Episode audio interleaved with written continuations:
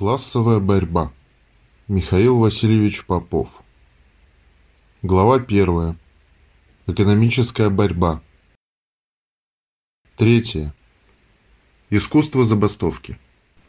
Это раздел о забастовке как инструменте экономической борьбы, как средстве экономической борьбы или, можно сказать, о самом важном средстве экономической борьбы. Но можно сказать и другое. По своей сути, это единственное средство, с помощью которого можно улучшить положение работников в условиях капитализма.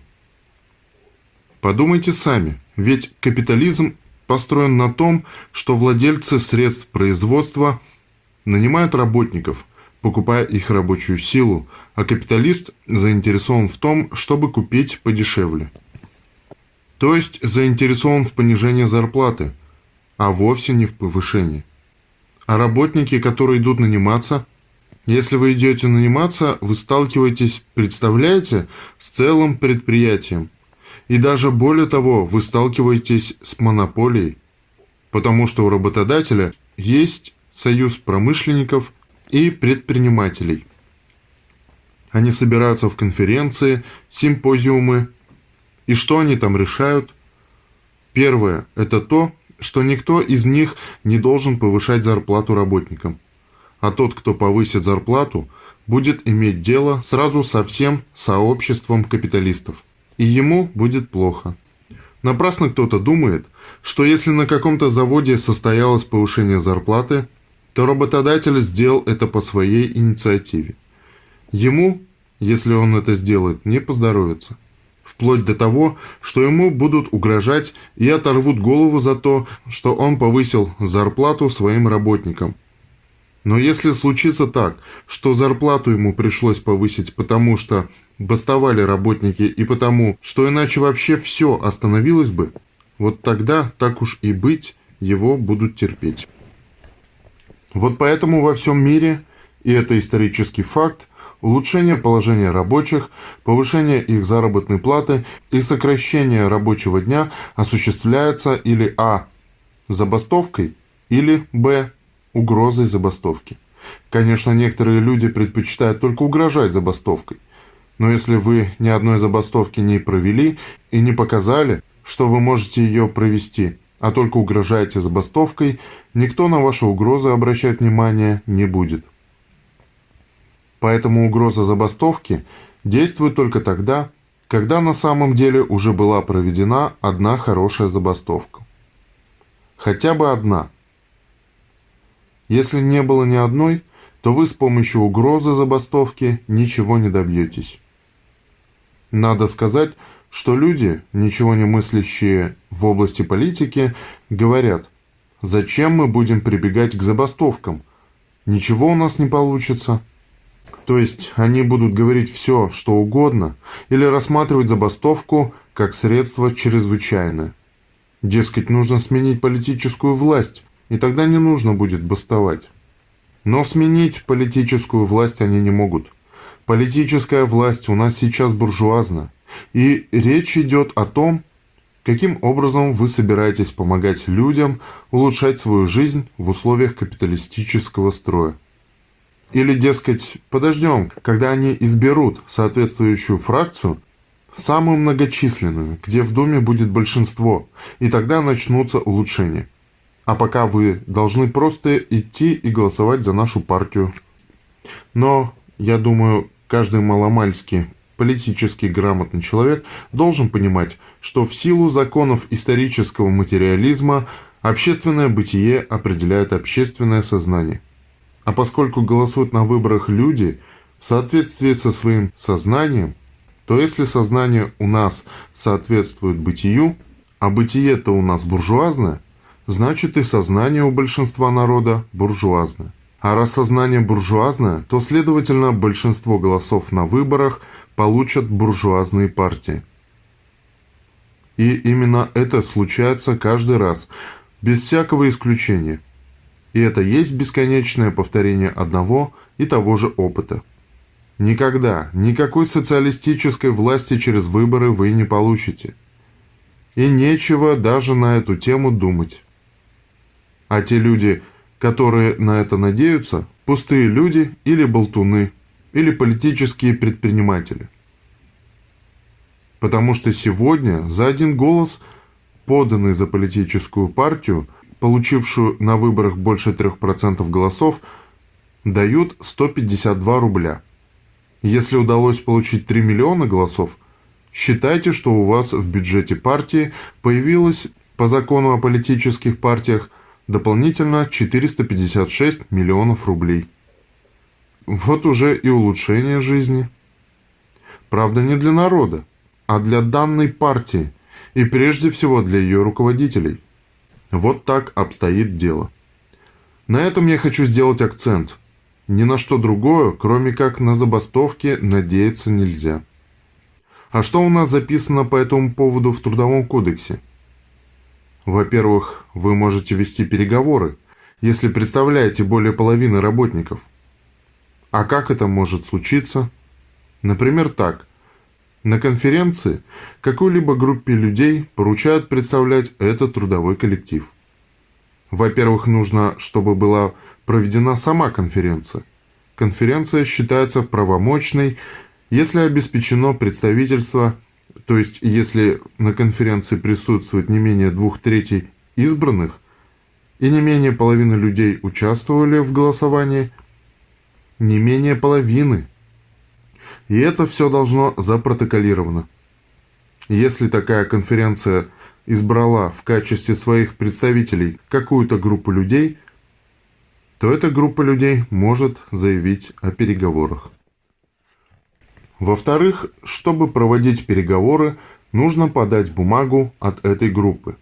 Эта бумага должна быть рассмотрена директором, и он в течение 7 дней должен дать ответ. Если он никакого ответа не дает, а просто молчит, или дает отрицательный ответ, значит, он тем самым нарушает закон. А по закону он должен сформировать представителей от себя – Скажем, если от работников в переговорах будут участвовать 4 человека, то он должен выделить тоже 4 человека. А может и меньше, это его дело. Потому что решаться все будет переговорной группой по согласию представителей работников и представителей работодателей. Также директор должен издать приказ об освобождении от производственной деятельности от основной деятельности тех работников, которые участвуют в переговорах.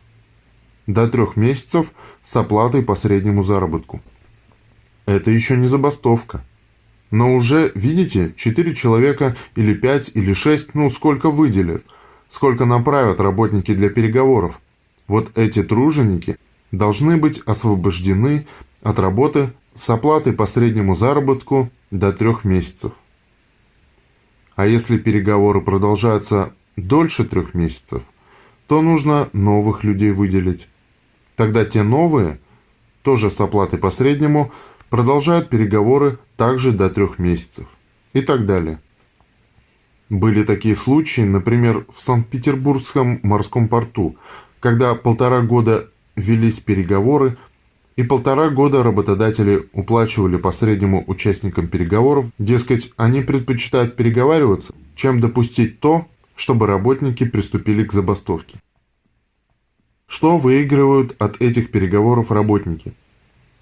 Во-первых, работники должны убедиться, что никто не собирается их требования, которые они сформулировали, осуществлять.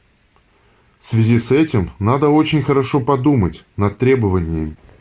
Если требования пустые или глупые, то и переговоры, и забастовки не нужны потому что ничего из этого толком не выйдет. Например, скажем, по заработной плате. Некоторые товарищи, это было модно перед последними выборами в Думу, вдруг такая мода пошла. Давайте, говорят, выдвигать требования об обязательной индексации заработной платы. Во-первых, индексация заработной платы у нас прописана в Трудовом кодексе. В Трудовом кодексе в 130 статье не просто индексация прописана. Надо, чтобы все знали с точки зрения научной, с точки зрения экономической, правовой. Индексацией называется повышение заработной платы на тот уровень, который был в начале того года, который закончился в прошлом году.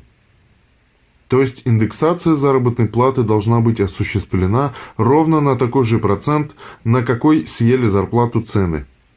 Если индекс инфляции 10%, значит индексация должна быть 10%. Если цены выросли на 15%, значит индексация 15%. Если цены повысились на 20%, значит индексация 20% и так далее. То есть никакого другого решения вопроса не может быть. В Трудовом кодексе в 130 статье написано, что государство гарантирует обеспечение повышения уровня реального содержания заработной платы. Это что значит? Что на ту же самую зарплату, которую вы получаете вы купить можете продуктов все больше, больше и больше. То есть в кодексе записана не просто индексация, а повышение уровня. То есть вы должны покупать на получаемую вами зарплату все больше и больше продуктов. Выполняется ли это? Нет, не выполняется. Но право есть? Есть. Записано в законе? Записано. Говорят, это не обязательно. Но как сделать обязательным? Вы не знаете, как сделать обязательным? Могу сказать. Для этого существуют другие юридические документы. Существует, например, Кодекс об административных правонарушениях. В этом кодексе ничего не написано по поводу той ответственности, которая есть у работодателя за невыполнение 130 статьи Трудового кодекса. Надо записать, что за невыполнение 130 статьи работодатель штрафуется, к примеру, в сумме 50 миллионов рублей. Если такой записи нет, значит это пустые слова. Берем еще одну статью, 134. Она называется «Обеспечение повышения уровня реального содержания заработной платы». Этого заголовка вполне достаточно, чтобы ваши требования о повышении уровня реального содержания заработной платы, то есть о повышении номинальной заработной платы выше уровня инфляции, считались законными и обоснованными. Потому что они соответствуют не только требованию конституционному, что жизнь не должна ухудшаться, а должна улучшаться, это седьмая статья Конституции – но и вполне соответствуют этой норме закона. А в самой статье написано, что повышение реального содержания зарплаты включает в себя индексацию. Конечно, включает. Если вы повышаете, ясно, что это больше, чем просто этот уровень, который уже был в прошлом году. И это всем должно быть понятно. Поэтому сама по себе эта фраза в статье ни о чем не говорит. А обязательность? За обязательностью надо тоже обращаться к Кодексу об административных правонарушениях. Если кто-то хочет включить туда такую статью, то нужно бастовать и требовать включения такой статьи в Кодекс. Людям, которые выступали за обязательную индексацию, даже в голову не приходило, что совсем не о том они говорят – они говорят не о том, что именно включить в Кодекс об административных правонарушениях, а о том, что еще вписать в эти статьи. Да впишите хоть сто раз слово «обязательно», но если нет ответственности, то никакой обязательности тут нет и не будет. Или есть еще один кодекс – уголовный. Вот, например, после того, как работникам полтора года не выплачивали зарплату, когда они останавливали работу и садились на железнодорожные пути, после этой всей операции, после таких столкновений, которые были, поменялся Уголовный кодекс, и в нем появилась статья об уголовной ответственности работодателя за невыплату заработной платы. Уголовный. Вы хотите, чтобы у вас было повышение уровня реальной заработной платы?